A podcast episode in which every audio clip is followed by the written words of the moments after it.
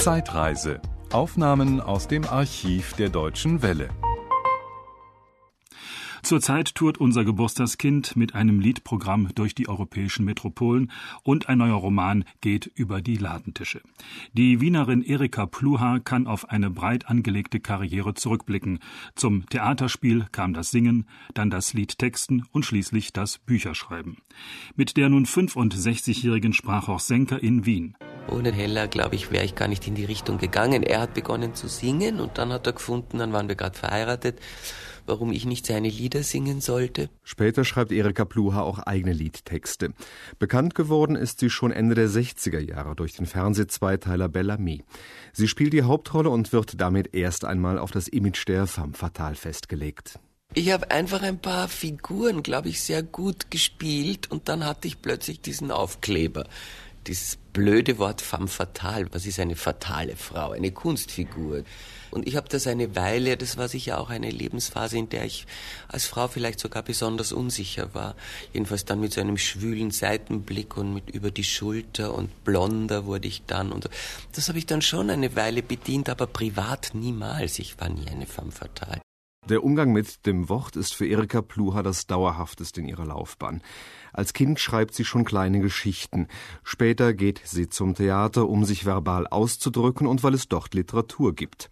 Inzwischen hat die Frau, die sich heute am liebsten als Schriftstellerin sieht, mehrere autobiografische Essays und einige Romane verfasst. Jetzt ist es so, und das freut mich, dass ich bei Lesungen oft jüngere Leute erlebe, die mich eigentlich nur noch aus den Büchern kennen die von mir als Schauspielerin und als femme fatale schon gar nicht überhaupt keine rechte Vorstellung mehr haben, sondern mich als Schriftstellerin erfahren und das ist mir sehr, sehr recht. Erika Pluha ist eine Frau der leisen, wenn auch sehr intensiven Töne. Der Ruf, eine anspruchsvolle Künstlerin zu sein, eilt ihr voraus. Ich bediene keinen Trend, nie. Ich gehe nicht auf einer Schiene, ich suche kein Zielpublikum, ich vermarkte mich nicht in dem Sinn. Vielleicht sind das alles mittlerweile, ja, Sachen, die, die zu dem Begriff anspruchsvoll führen. Erika Pluha ist eine Frau, die viel vor Menschen gestanden hat, aber kaum unter ihnen gewesen ist. Sie zieht sich lieber ins Privatleben zurück und das lässt sich am besten in ihrem Haus im Wiener Stadtteil Grinzing pflegen. Es ist ein altes, überhaupt nicht schickes, sehr gemütliches Haus und ich habe dort genügend Raum und Stille und auch irgendwie Natur um mich. Ich habe einen Garten, der ist wie ein Wald. Zur Straße hin ist es total mit Efeu überwachsen. Also es ist, wenn man diese Gasse rauffährt, ist es sehr eindrucksvoll. Ich habe meine Angst gänzlich verloren, auf einer Bühne vor Menschen zu sein.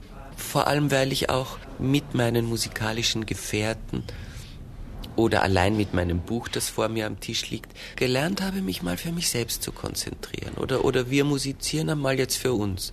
Also nie mit diesem Anspruch, mit einem Sprung ins Publikum hineinzufahren und sie an mich zu reißen.